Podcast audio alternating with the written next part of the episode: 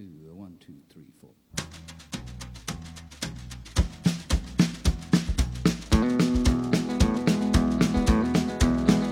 On the road again. Just can't wait to get on the road again. Hello，大家好，欢迎大家来到新一期的播客，我是小马同学。我是佳俊老师。哇，我们久违的勤奋了起来。上一期播客的二维码到现在甚至都还没有失效。是的，竟然没有人追着问我们说那个失效了怎么进群。然后我们现在已经开始录新的一期播客了，这是我们的第四十九期。为什么我们勤奋了呢？突然，就是因为最近没有什么压在头上的必须去做的事儿啊，没有什么压在头，必须去做的事儿还挺多，但是没有那种就是重要紧急的事儿了。说明 Brand X 在时间管理上又进入了一个新的阶段。因为我最近是处于一个项目，呃，前段时间非常忙碌的项目的收尾，然后新的项目还没有立刻启动，所以处在一个中间的区域，所以我们就想说，趁着这个时间可以多录点内容。大概有会有个两周左右的，我觉得会给，其实是给我们自己总结和反思的时间，有一个缓冲吧。因为上半年小马我们一直在吐槽，就是感觉今年太忙了，我们就没有时间。来培养自己的灵性 和灵感 啊，对，是，对，所以呢，嗯，其实最近还开心的事还挺多。我们昨天说，就是我们四十五期的那个，就是乡村市场的那个项目，对吧？昨天我们就顺利的结项了。然后呢，其实我们还有点不舍，因为我们还挺喜欢这样的客户，很好玩。所以我们尝试着再跟他们去搞一些新的合作，想让他们以后多带带我们去下乡，对，特别有意思，就就挺好的。然后呢，嗯。还有什么来着？还有什么高兴的事来着？哦，对，昨天晚上小麻给我发微信，然后呢，对，那个时候我正好在还在金融街喝酒，我在我们家附近找到了能喝酒的地方了，终于啊，然后我就跟那个跟我们家领导在金融街喝酒，然后小麻就给我发，然后去年那个客户。哦啊，那个我也想起来，我以为你说是电梯广告那个事儿呢。我说这有什么好高兴的？没有没有啊，就去年那个客户。对对对对对对对。然后呢，迷途知返，真的是迷途知返。就是我觉得有的时候吧，这个企业跟小孩儿、小朋友也是一样的。嗯。就你给你给他给了他建议之后呢，其实采纳不采纳其实是他的课题。对。嗯，但是呢，有一些方向明显是有问题的。这个客户的情况是我们去年，哎，是去年吧？就是去年，很早的时候帮他们做了整个的品牌梳理，包括产品线的规划。嗯，但当时其实我觉得客户还在犹豫的阶段，就是他其实没有立刻定下来，觉得说就是这个方向或者就是这个。其实他还经过了一段时间的摇摆，然后当时我还跟佳俊老师说，我说。哎呀，就是蛮可惜，因为就我我们明显看觉得说这不是他们要做的事儿，嗯。嗯，然后今年而且也不是什么很好的机会，嗯对，执意要做的对，然后今年看到他们重新更新了自己的视觉，啊，调整了自己的产品线，又用回了我们最先，你你记不记得那是我们最先梳理的东西？就是最后一版交付的什么？最先梳理？没，最最开始交付的是这个，最后一版因为客户不断的摇摆，我们妥协了，没有把那个去掉了，把前面的那个给去掉了，没有啊。去掉了，没有没有，我记得这个就是 final。不不不不不，这个我非常非常笃定，因为最先开始我们产出的就是那个，我们不是有一天周六的早上还跟客户 battle 特别久，最后定下来这个嘛？但是因为中间还找找过我们又回去说，觉得这个太窄了，而且他们的产品线应付不了他所谓的这个东西啊，所以他又最后调成了一个非常模糊的，把那个前面的去掉了。今年其实又收缩回归了。我记得了，反正我我觉得这个是最，这个是我们我们能够。就是当时在建议，包括现在看起来也是最优解，嗯，就是足够的聚焦，足够的清晰，嗯啊，然后呢，而且呢，它能给它未来的产品和传播。华夏清晰的这个前进方向，而且视觉也更新的很好看，对吧？对对对对，我们可能我跟小妈昨天分析了一下，就第一是感觉 看到一个坏孩子迷途知返，然后第二我们分析可能当他们那个市场负责人可能终于走了，就是来了一个新的愿意听话的。然后我就跟佳佳老师说说，嗯，给客户一点时间。啊，对对对，我觉得这句话挺好的，就是给客户一点时间。其实昨天我们去给就是那个乡村业务的那个客户去做提案的时候。小麻，我们在车上还在讨论。小麻说，这一套东西给到他们，他们能不能落地？嗯，或者说，就是他们会多大程度上把我们的这个给到的传播建议和品牌的这个这个信息能够应用到实践中？小麻就一度非常焦虑。对，然后这事想了好长时间。嗯，后来就是我一开始也被他带了一下，后来我跟他说，这个事儿其实是客户的课题。嗯，就是用还是不用，我们作为咨询顾问，我给到的建议，我经过所有的分析，经过内部的访谈，跟你所有的高层达成一致，这个就是你们应该去做的方向。嗯，做还是不做这个事儿，我们真的跟我坦白讲，它不是我的事儿。嗯，啊我后来就是后来你就这么一听就释然了，对不对？对？释然了，就 因为啊我后来想想，确实是这样，就是因为我们在过往服务的过程当中，有的客户是你一帮他梳理完，他立刻就用了，而且用的非常好，而且效果非常非常好。嗯他自己也很笃信这个东西，他就是会发挥很大的价值。那有的客户就像我们刚刚分享那个，你得给他一点时间，他得消化、挣扎、犹豫，最后回到初心。那有的客户可能就是就是那我直接就也没有，他也只是在离家出走的这个过程中，啊，对对还没回来大家情况啊不一样，对。对，所以嗯，还挺高兴的。加上昨天我们为什么最近有一个有一个间隔期呢？因为昨天其实嗯有三个项目啊，嗯我们就就不是基本确定，就是合同盖戳，然后要合作了啊。嗯马上要启动，又是一轮腥风血雨，我就感觉。是八月份开始就是一对，轮就是一轮腥腥风血雨，真的是。就会重新回到五月份那个状态。嗯，啊，但是中间有两周我们要好好珍惜一下，比如说周末去滑滑桨那个皮划艇啊，然后 去淄博撸个串儿啊，去爬个山啊，好想休假哦。去滑滑桨板啊什么的，就类似于这种的啊。嗯，OK，好，所以呢，我们这一期其实就是因为这个客户结束了之后，我跟小马我们在聊，我们聊点啥呢？好久没聊品牌了，嗯，所以我们就想在在想，就是正好，其实你看我们。到现在，我们这个公司到现在还挺有意思的，就是我们服务的客户体量从一千万，嗯，到上千亿，嗯，都有，而且很多元业务都。业务很多元，很好玩。那其实作为一家初创的咨询公司来讲，我们并不是，实话实说，我们不是以专业和产品在市场上竞争和 battle 的，我们其实是用我们的理念和价值观，无意中你看，你是用你的理念和价值观去吸引到那些同频的人。对，啊，嗯，就我们是用这种方式来合作的啊。然后呢，有一些呢是真的跟你价值观契合，还有一些客户，坦白讲，他是因为可能，比如说在听课或者听我分享的某一过程中，瞬间某一瞬间被触动了，然后呢，他就啊、就会愿意来跟你合作。所以呢，那我们在想，在这个过程中，其实你会发现，我们我跟小马我们一直在说，其实品牌这个东西它不是必需品。嗯，它是奢侈品。它是个奢侈品，就是你可以不必有品牌，也可以过得很好。对，对吧？然后呢，那你看，包括我们在服务一些上规模的企业的时候，你会发现品牌不就是没什么话语权，因为你跟直接的业务关联性就不大，或者说这个事儿可验证的、可验证的路径没有那么清晰对，啊。对然后呢，那就会变成了一个盛世的古董，而不是乱世的黄金。嗯 乱世的黄金就是所有人都要背 KPI 啊，所有人都要背销售指标。对，但是其实你发现好玩的事情是，虽然现在我们处在这么一个经济下行的阶段，但是大家对品牌的关注其实都在提升。嗯，因为当经济下行、产能过剩的时候，嗯，所有东西都开始九块九包邮的时候，嗯，就他一定本能的想捞一根救命稻草，我能不能不卖九块九？嗯，我能不能卖九十九？啊，那这个时候他只能想到品牌，他想不到任何其他东西了。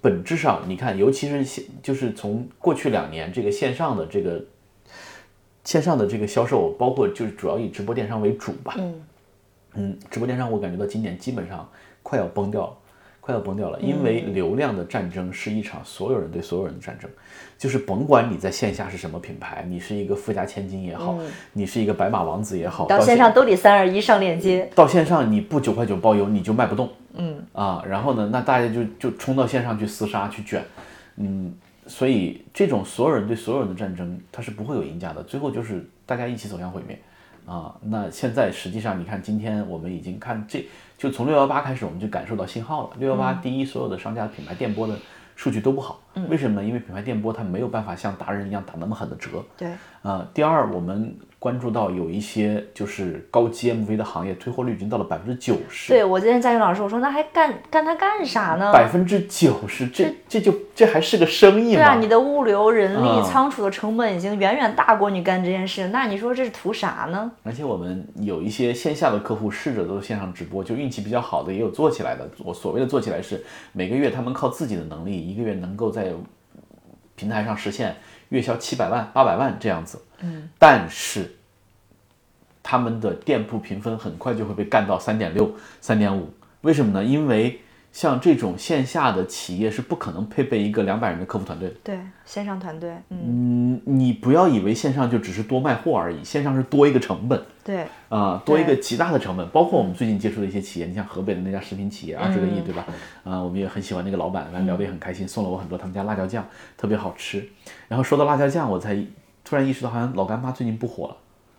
老干妈现在已经跌出了贵州的民企的前十，哎，你这么一说，好像真的很久，嗯你知道为什么吗？就是因为好像是因为换了配料，就是哦，不好吃了是吗？就应该是儿子接班之后换了配料。啊哦哎我今天买瓶老干妈尝然后他老妈再回来力挽狂澜，我不知道，可能就是那个供应链可能就不好找回来了。啊，哦，那这个很致命哎，这是致命的问题。对啊，就你产品出问题了。对嗯所以你看，这就就牵涉到我们说的这个 千万品牌，就是一千万的企业跟一千个亿的企业，大家在品牌上的诉求其实是不一样的。嗯，它第一分区分企业的规模，第二区分创始人的态度。嗯，所以我们尝试着去梳理一下很有意思的啊，就是第一个就是一代搞生产。一代想搞生产，二代想搞品牌，这是我们比较常见的一类对，客户。经常碰到。对。最近不是还有一个嗯找到我们的？对对对，就是他家族企业做了四十年了，然后呢，其实是我们觉得是很 fancy 的一个行业，对。就他自己觉得啊，那啥呀，那那那 对，就是太土了，我们要做高级的，对，嗯，所以呢，嗯，二代，而且二代做品牌这个事儿，你会发现就是，通常二代们就受过良好的教育啊，眼界啊各方面嗯。都很好，而且他们眼里面就是能入他们眼的只有贵的东西。嗯，就是就是他要做品牌，他一定是要往高了走的。嗯，他不会说呃，我去做一个其实市场基数更大，或者说比如说更经济适用的，或者更更品质适用的品牌啊。二代们很少这样。我们最近发现一个很有意思的餐饮就很有意思，就吧，就是其实就是西贝啊。贾国龙这个嗯老板贾老板，然后呢他的儿子嗯嗯前几年其实我们是在一个商学院里面，我是听过他的面试的，嗯，我知道他在蓝色港湾做了一个叫壮壮酒馆的这么一个品牌，嗯，就是卖西北的羊肉，但是他把客单价搞到了二百六。嗯，今天我跟小麻我们还查了一下大众点评，小麻居然说很想吃。就看上去还挺挺有意思的。嗯，对，就是嗯，我觉得这就是二代的常态。就是嗯，我其实蛮惊讶的，因为那个面试是两三年前啊，但但他的这个店现在还在，嗯，评分还不错，对，所以我觉得至少就是他找到了自己的客群了。嗯，但是呢，像这种生意，因为你像我们做大消费类的，你就知道了，那些奢侈品牌穷得很，没什么钱啊，嗯啊，除了像爱马仕这种啊，LVMH 这种的，你像什么，就再贵一点，就是一般人够不着的什么法拉利啊，对吧？玛莎拉蒂啊，这都是对穷的掉渣，你知道吗？对。然后呢，这是他的儿子，嗯、做的一个品牌叫壮壮酒馆，然后人均客单价我们刚看了一下，大概二百六。然后呢，呃，贾老板自己又出手新做了一个品牌啊，叫叫什么？贾国龙中国宝。贾国龙中国宝啊。然后呢，小麻那天就非要带我去吃，对，我以为是那个煲仔饭和那个就是那那一大煲各牛种杂煲什么各种肉，对对对，嗯我就很期待去了，结果发现是中国汉堡中式汉堡里面夹着烤鸭，夹着什么，但是不是很不错？其实，非常不错，嗯而且就是我说一个单品的定价，大家就知道了，美式嗯三三块块钱钱一杯，啊，就挺好喝的呀，对对吧？它就就咖啡豆磨出来的，没事嗯，所以你就看这就是老江湖，跟跟这个初生牛犊这个出手的方向都不一样啊，我们不。无意评价孰优孰劣啊，对但是如果三块钱一杯的美式，如果还能做到有利润，我觉得它生存的机会无疑是更大的，或者说它规模肯定是更大的。对啊，但但我我我个人觉得也有一部分的二代黑，他他其实是肩负着拯救家族的使命的，就是对对对对对对就是因为对吧，啊父辈搞了一辈子生产，卷到最后真的是各种各种遇到各种各样的问题，也没有议价的空间，可能濒临没落，那也不乏有这样的二代站出来，用更新的思维、更高的视野来让他整个家族的生意更上一层楼。反正这个东西就是各有案例，各有利弊。不，我觉得这是老天给予他们的使命，就是这是两回事儿哈。一个是你是那个被选中的，必须往狂澜于既倒，或者跟着这个家族的财富一起灰飞烟灭的那个人。嗯，还有一个是你的你的父辈把主业这个拉得高高的，嗯，然后你想玩啥玩啥，那我肯定不玩下三流。我肯定是往天上走。嗯为什么呢？因为我钱花不完，也是，所以他其实是不一样的，他心态是不一样对对对，的啊。所处的状态是不一样的。对，所以你看，就是这种，嗯，也很有意思啊。力挽狂澜，小马刚才也也举了几个例子，你比如说他说好利来，对吧？啊，确实是通过半熟芝士啊这种单品啊，形象升级啊各方面，确实就是给好利来做了一重新回到大众视野对对对，做了一个很好的升级。但是大多数的二代品牌，我觉得它是没有这个使命感的，就是它只是有自己的审美情绪嗯。和爱好，然后我要做一个更高级的品牌，嗯。啊，嗯。然后就是借着父辈的这个供应链和资源，对吧？对？来做一个更高级的品牌，所以这是一类很有意思啊、啊，我们见过不少。见过不少，对。对，基本上都是想往高了起。对。第二种呢，其实就是嗯，供应链转品牌，嗯，供应链转品牌也真的特别多。我我真的就是我从十几年前入行开始，嗯，就一直有这种供应链转品牌的客户。供应链转品牌它其实有几个，它真的是完全是两套吃饭的本事对，和两套吃饭的逻辑。所以呢，嗯，你想做供应链，或者说为什么百分之七十的 GDP 其实都是由 to B 企业提供的，嗯，to C 其实是到百分之三十，嗯，你知道为什么呢？是因为 to B 单大呀，而对大 to B 订 to B 单好做呀，对，就是 to B 好做个订。单是个事儿。对你，比如说小麻，你你这个哪一天你又去了一个大厂，嗯然后呢，呃，手握着一年不多吧，五十亿的市场预算，对吧？那以我俩的关系，我拿你这个客户，我只要活不差，我拿你这个 对啊，那不就很正常吗？所以，而且这个这个这个利益绑定是牢固的呀，是，啊，对吧？比如说你孩子就在我公司，而且它一单是一单，对吧？就是他其实只需要搞定那么几个核心的核心的客户和核心的订单，其实就够了。包括你看之前我们去那个，嗯，去我去小榄镇，嗯就是有一年我们去小我去小榄镇，然后我们那个客户很有意思，他们家是做大码女装睡衣的，我记得很早之前我们在播客提过这个事儿，主要出口就是俄罗斯，嗯啊，就是因为俄罗斯的姑娘们这个。婚前喜欢穿睡衣，然后加上冬季漫长不出门，热量又比较高，啊啊对。然后呢，就反正就是以睡衣为主打，然后嗯，那他的其实他的几个主要客户，就他们这个厂子做了二十年了，嗯，他其实主要客户就是俄罗斯三个大的商场，哦，每年给他们下订单，对吧？对，而且这个非常稳定。它其实你说它的生产线啊什么的，就是我觉得跟先进都没有关系，嗯，就是生产出来，就是缝纫机踩蕾丝边。啊，就是这种的啊，嗯，而且就是各种各种堆料啊什么的，你去他们工厂看就那样。但是呢，这是 to B，嗯，但是呢，你一旦你开始做 to C 的时候，我们也我们服务的近几年服务的客户里面，你我们也有看到，就是从 to B 咬咬牙真的转到 to C 上来的、啊，你看有。叫像教轻松对吧，对。做的还挺好的啊。然后那 to C 的点对他们来讲难受或者呲牙的地方，就是原来我一单可能是六千万，对，现在我一单是六六百块钱，然后完了还要客服，对，还要物流，还要一单一单发货还要货，投放，你想啥呢？播，对，就是这是完全陌生的一个领域。但是我觉得它并不是不可克服的，嗯啊，它并不是不可克服的。至少我们服务的客户里面，你看到有人走过来了，啊，我觉得供应链转品牌，之前我跟我们特别好的朋友那个娟儿也聊过，嗯，他也他他那边碰到更多是这这样类型，我们还交流过这个。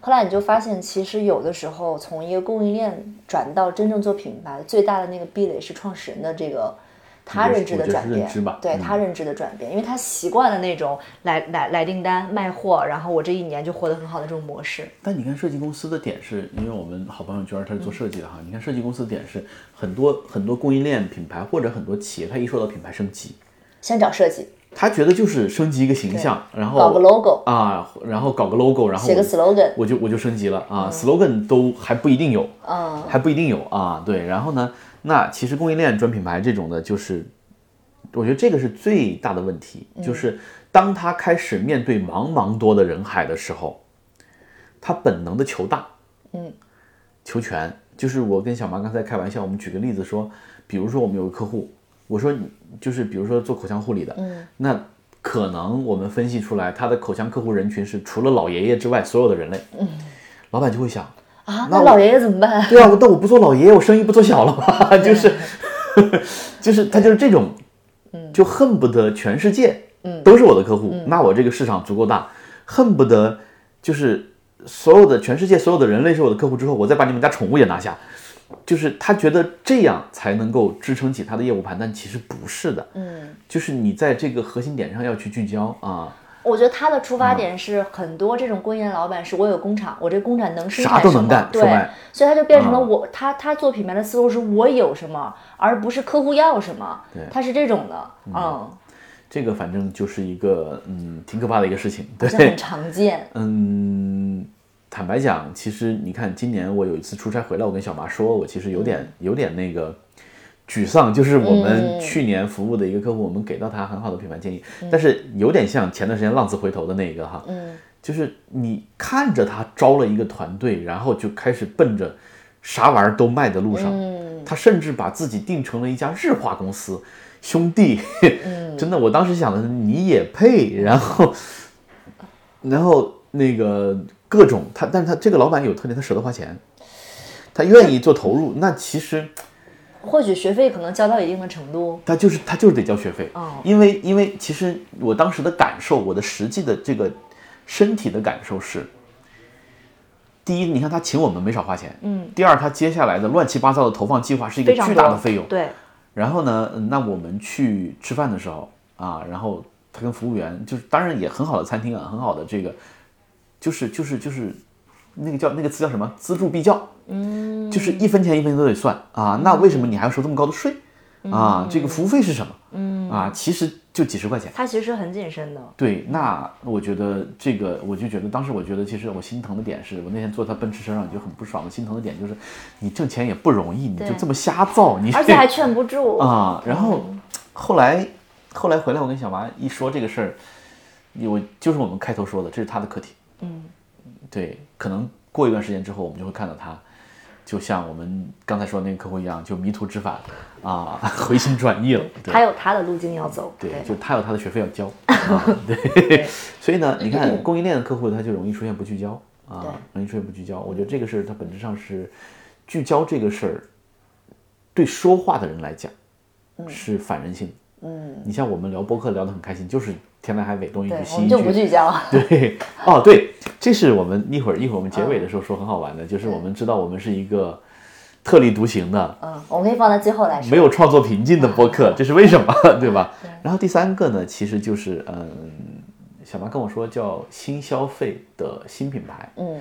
这个你是怎么理解的？因为我觉得，你看这几年其实密集的诞生了很多的品牌，它整整整个诞生品牌的数量，我觉得可能要远远超过上个十年的总和。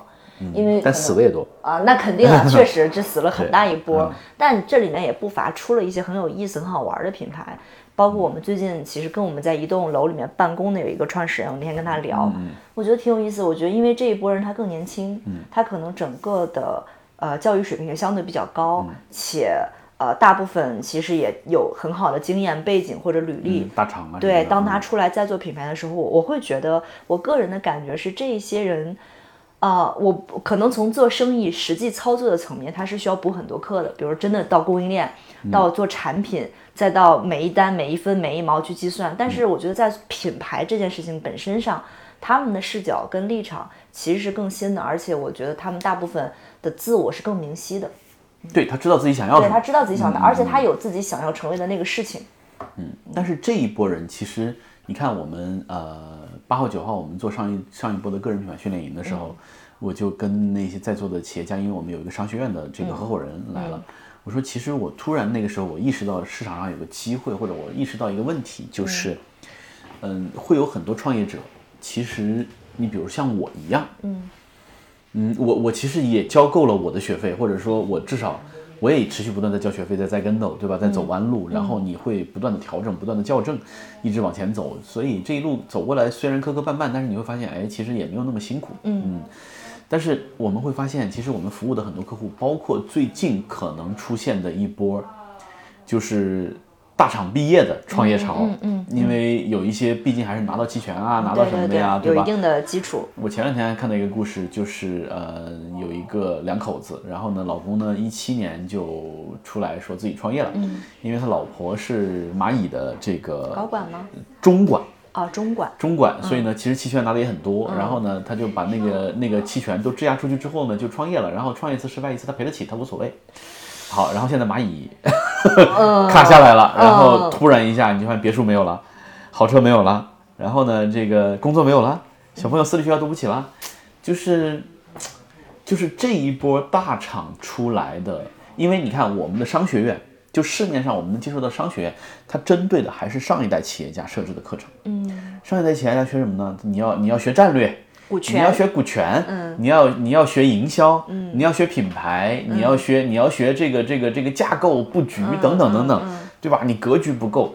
这一代的企业家，他天然就是，比如说大厂毕业的也好，包括我们去年服务的一些客户也好，去年我就跟意识到了，你看我们去年有段时间同时谈的几个合作伙伴、创始人，要么是哈佛回来的，阿里 P 九的，对，要么是 P 九的，要么是四大出来的，呃，要就是基本上都是这样的这样的背景。那他们的问题是，他们的问题是他的格局、眼界、资源、人脉，包括投资人，所有东西都是够的。嗯，他不缺那些事业上的东西，他唯一不足的是，他缺乏一个把一个事从零做到一的经历。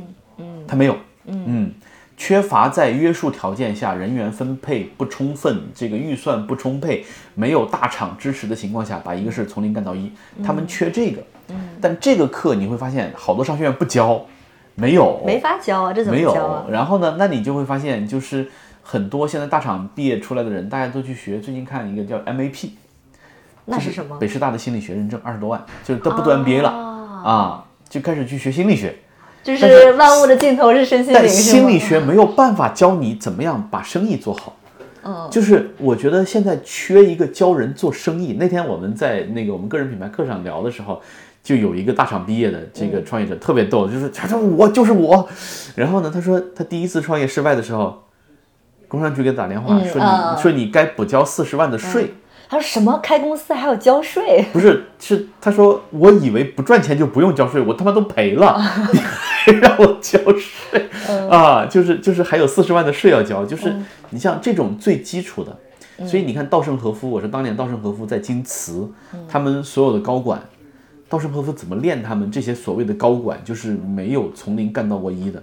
你去开个拉面摊儿，哦就是日本日本的那个街上，就是有很多那种拉面档，对，你去开一个拉面档，开一个月，嗯，赚钱，回来告我赚不赚钱。嗯，就大家缺的是这个。嗯，其实你看，如果哪个商学院能提供，就是比如说，摆摊儿，对，就是你你你夏天开个烤串儿这个总裁班也好，开个这个对吧？青蛙卖仔总裁班也好，呃，这个很有意思的，就是你没干过这个事儿，然后就是很多创始人，而且很多像这种新品牌的这种创始人，他的问题是，他太一板一眼了。就是大厂里面的规章制度流程、啊，你看我们其实，在跟客户接触的时候，有的时候客户智力正常，他是能够切换的。嗯，所谓的智力正常，就是他在企业内部他那套话语体系，嗯，和我们正常人类之间交流的话语体系，嗯它是能够切换的。是但是有一些人不能切换。对，啊，对昨昨天小麻就被 就被不能切换的恶心到了，你知道吗？啊，就是对，确实可能也是佳俊老师说的，嗯我在同理心这个层面有课要补，但我真的接受不了，就是为什么这么简单的事情他处理不了？但是你看，就是为什么现在市面上很多，你说阿里毕业的同学大家不欢迎呢？就甚至全网群嘲，对吧？然后还有人给逍遥子写了一段，就是 我看过那个 就，是绩效考评的问题，对对吧？嗯然后呢，就是你话语体系切换不过来，你把企业环境当成社会环境了。对，所以呢，那这些人他的这种就是被企业的流程固化的这种脑子，你放到市场竞争里面来是有问题的。嗯，所以嗯，这其实他们需要的是什么呢？他们需要的是一点创业的那种草莽跟江湖的那种气息，叫 street smart 啊，而且你得有这个，对，啊、而且就是这些从平台大厂出来的人呢，呃，我们其实最近也有碰到，只不过当时现在其实相处还不错，就是嗯。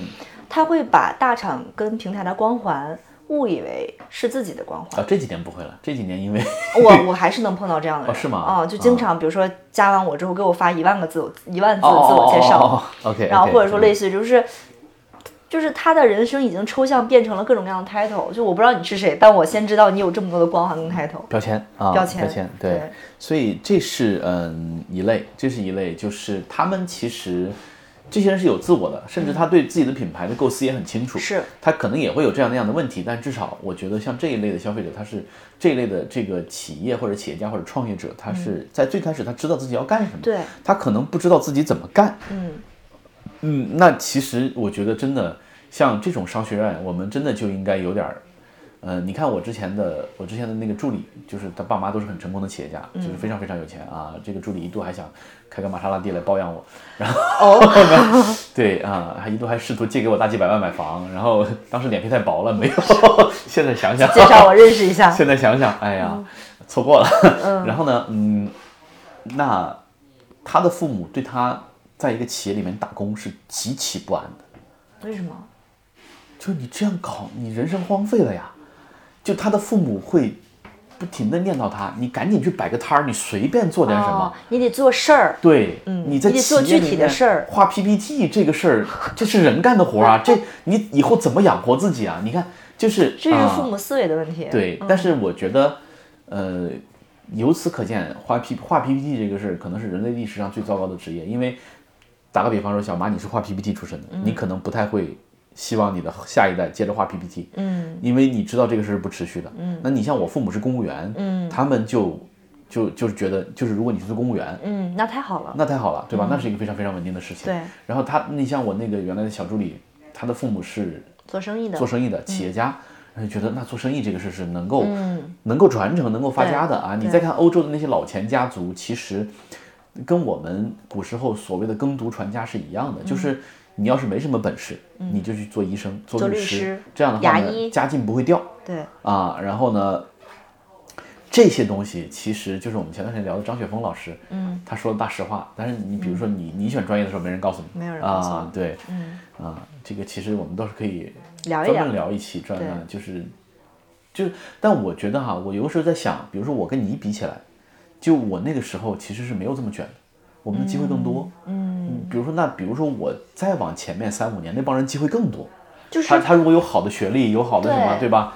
啊、而且我觉得不只是机会，是你错了的成本没有那么大，嗯，你选错的成本没有那么大，嗯，再你看再往后，你比如说再年轻一点，像八五到九五这一波人，他们虽然赶上了所谓的互联网大厂，对，就是互联网我们已经是末班车了。就是互联网这一波红，但互联网这波红利跟我们那一代的红利比起来，就是互联网这一代的红利是不够 solid，它只是每个月给你发十几万工资而已。然后当你去买房的时候，你要背七八百万的贷款。是。啊。然后我们那一代是可能你咬咬牙，就是下海经商。不是你就能买套房，啊，那个东西，那个东西就你就不是说你指着一个老板给你发工资，确实，对吧？你像现在的年轻人，就算你比如说最近三年毕业，大厂给你一个 SAP 的那个那个 offer，一年你拿两百万，啊，对吧？又如何？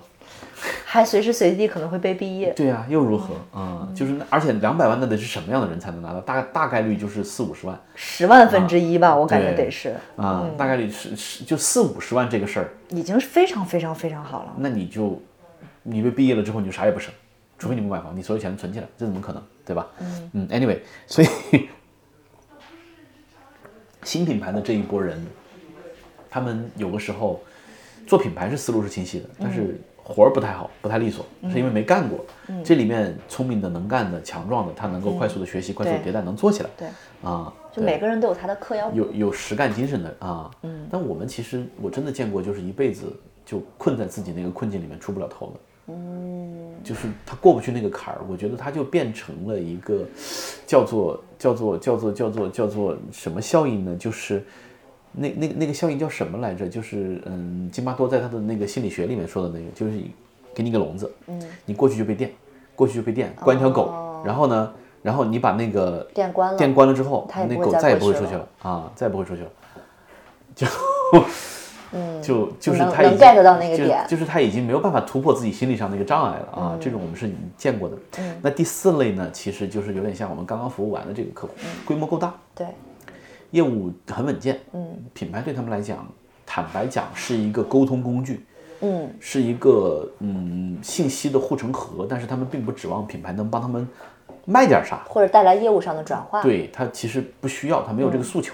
对啊，他我他要考虑的是我怎么跟 PR、GR 沟通，对我怎么跟合作伙伴沟通，对吧？然后呢，我怎么向还很重要的一点是我怎么跟内部，因为团队大了之后，对对对，怎么跟大家解释我们这个公司的这个一系列的变革和我们未来的发展方向，嗯，对吧？这种其实也是有的啊，内部结构的统一，对，这种其实也是有的。所以呢，那嗯，你看我跟小麻，我们最近在最近的一点点感悟就是，很多品牌他找你来说做品牌，他实际上是想要一个卖点。嗯，这个卖点就是你给我一个 slogan 啊，比如我要打爆它，比如说南城香啊，饭香、串香、馄饨香，对，然后我就咔咔卖。但是南城香，你说它是因为这个饭香、串香、馄饨香火的吗？那必然不是啊。那你说元气元气森林、零糖、零卡、零脂呢？我觉得零糖、零卡、零脂，好，你看现在问题是什么？你看说到这儿，我就就知道点在哪儿了。它现在卖不动了。嗯，所以卖点这个东西，卖点这个东西是要跟着用户走的。嗯，但是品牌的初心是不变。比如说元气森林，如果有就是我要做属于中国人的健康的饮料，我胡说八道。嗯，在这个初心之下，你可以出各种各样的产品。嗯，但你看，其其实元气森林很多产品线，因为因为我们其他一些你都不知道它是干嘛的，它就是什么东西能卖我就做什么。或者他也得去尝试吧，他也知对，就是所谓的试错逻辑嘛。对，但是这个东西它就体现出来，就是你没有品牌思路，你有营销思路，你有渠道思路，你有产品思路，你没有品牌思路，就是你做的所有的这些东西跟你的初心有一毛钱关系吗？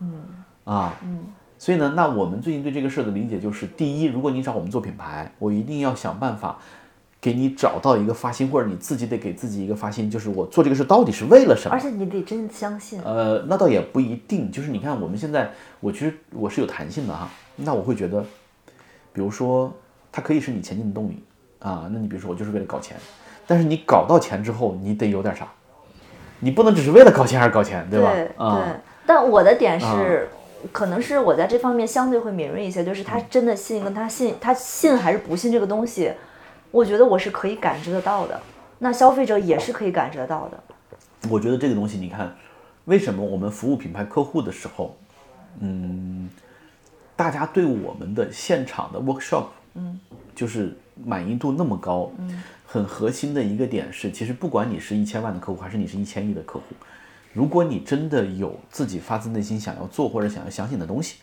你就一定会无比的认同这堂课，因为因为我们会帮你把它梳理出来，嗯啊，对。嗯，那这个跟企业的规模无关，它完全是跟创始人相关。是。但是有很多企业，你去你所谓的帮他们做品牌，其实你对接的是品牌部，嗯，品牌部的目的是跟老板交差，嗯，嗯，那这个东西就会隔几层啊，就会隔几层，对，所以呢，那其实对这些企业来讲，品牌是个沟通工具。那我们刚才说，你有了一个品牌的核心，你比如说我们前段时间说特斯拉，对吧？什么致力于人类这个清洁能源的使用和推广，打个比方啊，可持续能源，它做什么都是合理的，它可以做车，可以做皮卡，可以做摩托车，电动摩托车他最近不是啊发那个什么 Cyberpunk 什么被抢疯了吗？那个，对，因为人家是有他的初心的，然后在这个初心之下，它可以不停的测试新产品，可以不停的测试新卖点。所以你看，很多企业说我要做品牌升级，你给我一句 slogan 让我咔咔卖，就这个东西它是有时效性的。原则上你是应该不停的测卖点，但是是在你的初心之下。嗯，啊，你的卖点是时刻变化的。所以最近我们在之前在播客里也提到一本书叫《诱点》啊，其实你像 Nike 啊，像这些企业就是这样的，嗯，它不停的在测试自己的卖点，但是你会发现所有的卖点之下，就是像小马每天出门换不同的衣服一样，嗯，今天你要去一个老男人酒局，明天你要去闺蜜趴，后天你要去幼儿园这个这个妈妈们争奇斗艳，对吧？就你换不同的衣服，但你还是小马，嗯。啊，我觉得这个这个概念客户特别容易理解，嗯，所以呢，你看我们给客户出 slogan 从来不出一句，我们会给他在不同的场合合，对。你跟什么人说什么话。当然，有这种需求的，一般都企业规模比较大，对跟管跟管管理部门、跟政府、跟媒体怎么说，对跟合作伙伴怎么说，跟你真正的客户怎么说，嗯它是要分层的。对啊，你谁一套衣服打天下这个事儿，对吧？嗯，所以呢，嗯，对大厂来讲，品牌是个沟通工具。嗯，然后最近我们一点点感悟，我最近一点一点小思路就是，我觉得你看。小麻很久之前说我们的这个工作有意思，是因为他观察人类，观察人类在不同情境下的不同的表现啊，会很有意思。嗯，那我最近的一个想法就是来自于小麻在电梯里面看到了一个东西，哦，这太有意思了，嗯，看到了一款卖一瓶卖五万六的酒，对不对？对。啊，然后在电梯里打广告，这个事儿就我简单的说，是因为可能我们做品牌，包括做传播，会对这种东西会关注一些，所以我们家那个电梯基本上放什么广告啊，最近又有什么品牌在去做投放，基本上我们都会去讨论讨论。呃，这个就是最近让我印象非常深刻，我就不点名了。但是他那个广告就是短短的一张海报上，你可以给他点个名，没事，为什么可以给他打个广告？人家人家给我们提供素材了。我感觉就一万个字，嗯，就是我甚至看完之后，我会觉得家跟家长老师我说这是。简直就是感觉像是那种人在不是特别正常的状态之下写出来的发疯文学，就是我都读不懂他要说什么。就是老板的妄念，就是他把所有东西都砸上去了。因为他那一瓶酒要卖五万多，所以他就试图用文字告诉你，我的酒里面有各种高科技、各种健康，然后同时加上各种形容词，各种春天、夏天、春夏秋冬、四时风物，对，然后呢，各种情怀全部在这坛酒里面，所以这坛酒值五万六。但你要从用户的角度，那白酒不就是白酒吗？那你看，我我跟我跟你说另外一个案例，就是舍得的高端线天之呼，在江浙一带卖的很好，六万块钱一坛。嗯。然后人家第一是瓶子上就是纯金，嗯，它不是完全是金的，它瓶子上有纯金。嗯。第二呢，这个纯金的逼格一上去之后，它有特定的场景，嗯，高端商务宴请，对宴会的时候，就是茅台不够格，生肖茅这玩意儿才五千块钱一瓶，对吧？它已经是一个流通货币了，对对对对对，所以呢，你看。就是它有稳定的客群，它是很清楚的，嗯，没有说这个酒里面是，大家喝酒喝的不是酒，对呀，喝的是人情世故，对呀，谁谁会去喝什么？我这里面用了什么什么什么什么技术，怎么什么健康？这个东西跟我的认知是相悖的。所以这是这是老板的妄念。你我们过去说做品牌，你看最大的两个成本，一个是妄念，一个是时间。嗯，所以呢，就是我们说做品牌，其实我最近想说的这个话题是，你要其实就是人性的博弈。这个人性的博弈在于第一。品牌方，owner 或者老板要逆着自己的人性来，就你得反自己的人性。嗯，什么叫反自己的人性呢？就老板总是会说，我这个东西好啊，我跟你这个好那个好全都好。嗯，就包括前段时间你看那个成都那个地铁上那个女生就是拍站牌，嗯，然后那个旁边一个大妈说你拍我儿子，啊，然后那个女生那个女生就说你儿子很帅吗？大妈就一瓶子就抡过去。啊哦，你知道这个我觉得特别好的比喻是什么吗？就是你看娱乐圈里面，但凡经纪人或者工作室主理人是亲戚的，这艺人必做不起来，而且必出事儿。嗯，你想想看，一定是这样的。对，所以那所谓的逆人性，就是在品牌方，就是你要克制自己。对，说我要占领全世界。嗯，做完了人类的生意，做狗的生意；做完狗的生意，做猫的生意；做完猫的生意，做乌龟的生意；做完乌龟的生意，做蟑螂的生意。全世界都是我的，就是。啊，你要克制自己这个，就是你要你要能够足够聚焦，这是第一个点。第二个点是什么呢？第二个点是你在对外传递信息的时候，你要有取舍，嗯，要砍要剁，不是面面俱到的。你啥都有就啥都没有啊！我来跟你说我的品牌有十宗好，嗯，完了，啊，对。然后呢，这是第一个点。第二个点呢，就是大家做品牌都希望快速见效，嗯，但是这个事恰恰需要耐心，嗯，就是你要逆着人性来。啊，你要逆着人性来，但是在客户端，就是在消费者那一端，你得顺着他的人性。嗯，他的人性什么呢？就是老子不想接受复杂的信息，一句话说明白你是干嘛的。嗯啊，嗯，你不要影响我去刷那个擦边，已经信息过载了，就不要影响我去刷擦边小姐姐，就 能不能一句话说明白你是干嘛的，对吧？嗯啊，那这是第一个，第二个是什么呢？第二个他希望你能够快速有用，快速见效。嗯啊，让快速让我牛逼起来。嗯，就是这是消费者的人性，你顺着他。但老板不能顺着自己的人性，你得逆自己的人性，传递的信息尽量少，嗯，然后足够有耐心，你才能把这事做起来。那就是克制，就是克制确实很难，因为你想一个成功的企业家，他一定是，ego 都会比较大，嗯，那他需要克制住自己这种我们家宝宝就是最好的这种，其实确实是蛮难的。对，嗯，这这这种 ego 它双向的哈，双向的，对。那你说你要把老板，因为因为我觉得企业家可能他身上有魅力的地方在于他有个性。是，你看我们接触的企业家，你看都不一样，一个比一个都不一样，对吧？最近结束的这个企业，你会看那些老板，就是我跟小麻说，你看我们把他们十几个核心高管召集起来，这几个人撑一千亿的盘子，你会发现他们其实都还挺 nice，挺轻松，嗯，挺谦卑的。是啊，对，我就哎，这个其实也真的是一个挺想探讨，就是我发现真正做过实际的事儿。然后一点一点这样起来的人，他大多不会特别的，尤其是在待人接物啊，包括表达方式上，他其实并不会特别的，啊，该怎么描述呢？嗯，有锋芒，或者说我想教你点什么，但反而我碰到很多那种，我最近不是就碰到一个嘛，嗯，对，就是总想炫耀自己的学识我，which 我根本就没有。我觉得这个事儿其实是，嗯，我觉得是业务模型的问题。我刚刚跟小麻说这个事儿，你看我们服务这个业务，因为它服务农户，所以它的业务是生发，它真的是播种、培育，嗯，然后让你成长，在这个过程中，它扶持你、帮助你，它以此获利，嗯所以你会看到这些人，尽管他们之间肯定有利益争夺，肯定有职权范围的这种纠葛，你能感觉到下面的这种暗流，但是大家其实给人的感觉，嗯，是温和的，是很平和的，对，是温和的。但是呢，你看互联网的业务逻辑叫收割，嗯，你该有钱了吧？你该有钱了吧？我先割一轮再说，对吧？你要不要借我的贷款啊？对吧？我先割一轮再说。所以你会发现，这种体系下生发出来的团队，培养出来的团队，就是狼性咬，对吧？你哪个山头，我哪个山头，对吧？就这种啊，它不一样啊。是，对你，包括我，我之前在某大厂的时候，就是我，我诧异的发现，我操，这些人一点配合意识都没有，就满脑子满脑子就是弄死你，哦，这太可怕了！哇塞，就是这些小孩儿，我心想这些小孩儿，你们学成这样，以后怎么混？而且我觉得大厂就插播一句，就是大厂不是经常会有那种他把 A/B test 用到团队上，比如一个业务他会招十个部门去做，嗯哎，对，然后看谁先跑出来。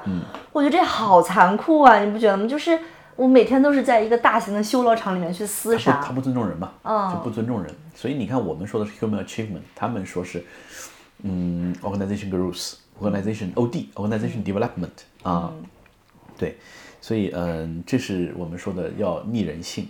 然后刚才其实说到白酒啊、今天的经济形势确实不太好，因为白酒行当，我们有做酒的朋友，今年白酒的产能，我小马我们之前开玩笑，每一个财富自由的中年男人都想搞点酒，对吧？都想想做搞个白酒品牌。都想做点酒，但是呢，今年的白酒产能实际上只有去上半年只有去年的一半。去年上半年是什么情况？没有人买酒，嗯那就说明什么呢？说明今年基本上，因为白酒这个东西的饮用场景，其实核心就是人情往来，对，大家没有商务宴请了，没有人情往来了。嗯，就白酒指数，然后这个又倒回去印证了什么呢？倒回去印证了，你看春晚就是风向标。还真是，春晚就是风向标。还，真是。春晚全是大厂的时候，第二年、第三年大厂就全没；春晚全是全是这个猿辅导什么的时候，第二年直接团灭。今年春晚就只有九了，嗯，二十个广告，十七个九，嗯，你看今年九有多惨，它真的就是个风向标，你 啊，嗯，很好玩，对不对？对，很有哎，这么一说还挺有意思的。对，嗯，所以我们呃，对，就这这是说到品牌，然后呢，我们其实之前我们在给客户讲市场的时候，其实不同的领域的品牌，在不同市场区间的品牌，它对品牌的要求是不一样的。你比如像我们这种初创团队，其实要的就是语不惊人死不休。你得记住我，所以最早我们其实并不想叫 Brand X，我一直想叫圆月弯刀，小麻就不同意。然后最近圆月弯刀火了。那跟我们也没什么关系。最近那个亚洲亚洲杯四乘一百呃女子接力赛亚亚洲锦标赛女子接力赛拿金牌，然后有个叫袁琪琪的跑弯道很厉害，圆月弯刀，对吧？啊，那小姑娘真挺厉害的啊，体脂好低啊，我觉得。嗯，全是肌肉。对，然后呢，这个嗯，语不惊人死不休，这是给初创品牌的。然后呢，所有的内卷品牌，卷生卷死的，就是竞争极其激烈的品牌，它其实要的就是差异化。嗯，它一定要想方设想方设法的差异化。嗯。还有一类呢，你像现在什么 Chat GPT 啊这种的呀，就是大资本热钱冲进去的这种赛道，嗯，起名字就是随便，因为我有的是钱。对，有的是钱啊，我就我可以就烧出你的就就是反正最后我产品做出来之后，你就知道我是谁了，嗯。啊，然后呢就是什么小米啊、摩拜啊、马桶啊、OPPO 啊，然后什么文心一言啊，什么乱七八糟的，对吧？就是嗯，大钱冲进去的就随便烧。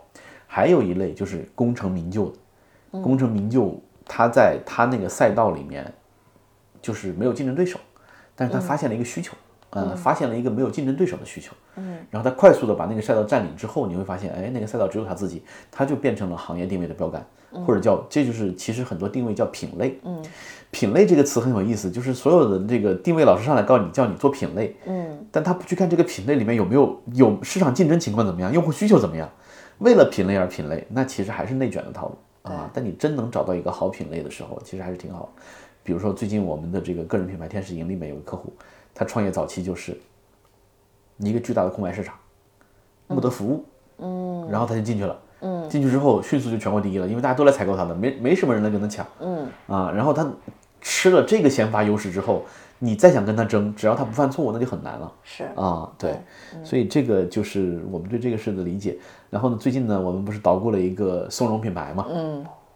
最开始他们就这个我们的合作伙伴就起了个名字，对吧？也是我们的这个听友非常好的小伙伴起了个名字叫山野深处。嗯，这个名字没毛病。对，不出错。对，但是我说我们明年在不在都不知道，换个名字吧，对吧？就叫山野金刚。哎，这个就就是大家哎，你一个卖松茸的为什么山野金刚？跟大家讲为什么叫山野金刚。松茸小知识，松茸一般都会寄生在金刚栎这种这个树种的树根上。所以呢，我们叫山野金刚，英文叫 Mushroom Hunter。等 等到我们真的有有了一些雏形的时候，可以来跟大家具体的分享。这挺有挺有意思的这个事儿。这个事儿，对。好，还有什么要聊的吗？啊，我我感觉我们这一期聊的可能相对会比较分散，但是我们哪一期不分散？对不起，Excuse me。对，但是 就是也是我们最近的一些思考。对，我们最近最后吧，收一个小尾，就是我们最近有。啊，算什么播客委员会？反正类似于这样的机构，不是啊？找到找到我们，跟我们有聊天，然后就还是一次挺有意思的对话。因为其实之前我跟家家军老师做播客，就是全凭全凭自己的喜好，然后我们想聊点什么，我们就迅速。然后他那个呃小小小伙伴问我们说：“你们啊做一期播客的周期大概是多久？你们大概需要多久去准备？”我我就说啊，准备。我俩聊五分钟就开始聊，然后他说：“那你一般剪辑后期，因为后期是很多，呃，主理人的卡手，是因为他有的时候请嘉宾，他要逐字去剪，他要剪掉语气词，他要重新调整语序。”我说：“嗯，我们播客到现在一刀没有剪过。”然后他说：“没碰到过你们这样的。”就是他让我意识到了，我们是做了一个多么特立独行的 播客。做选题、写脚本，然后剪辑、请嘉宾，然后呢说一般创作到第九期就会陷入枯竭，就要就要去学习输入。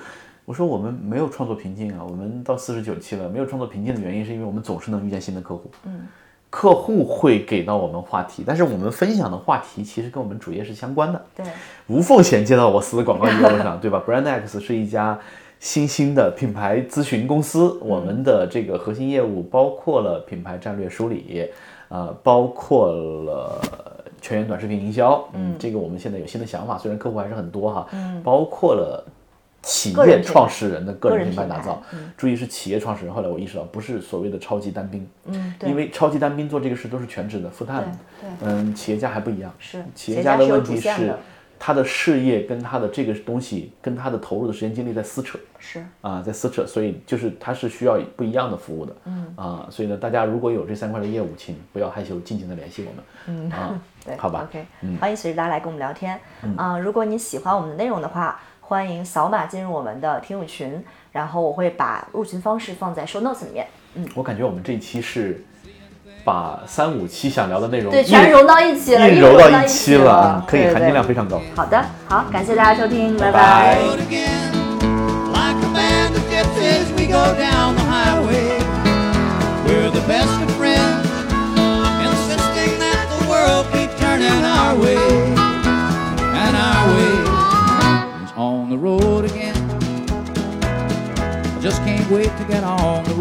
my love is making music with my friend. And I can't wait to get on the road again.